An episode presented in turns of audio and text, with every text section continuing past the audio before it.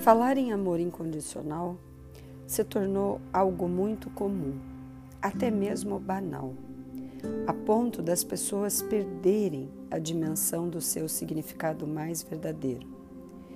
Entendo o amor incondicional como neutralidade e não como insensibilidade.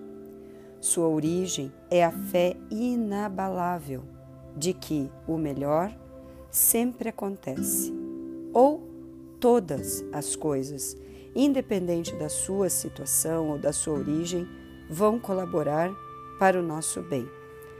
Faz com que nos desprendamos de condições para ser felizes, de ter condições para amar. É como se a nossa voz interior dissesse: Não importa como seja, o que faça, como reaja, o que seja, eu vou amar mesmo assim. Eu vou dar o meu melhor, porque não existe outro sentimento possível que não seja o amor. Praticamos esse sentimento quando queremos que aconteça o melhor, independentemente da situação.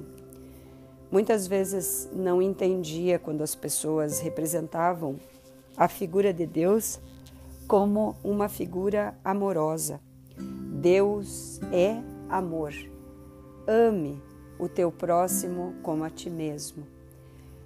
Ainda que eu falasse a língua dos homens, a língua dos anjos, eu nada seria se não fosse o amor. O amor incondicional é uma escolha, é amar apesar das circunstâncias.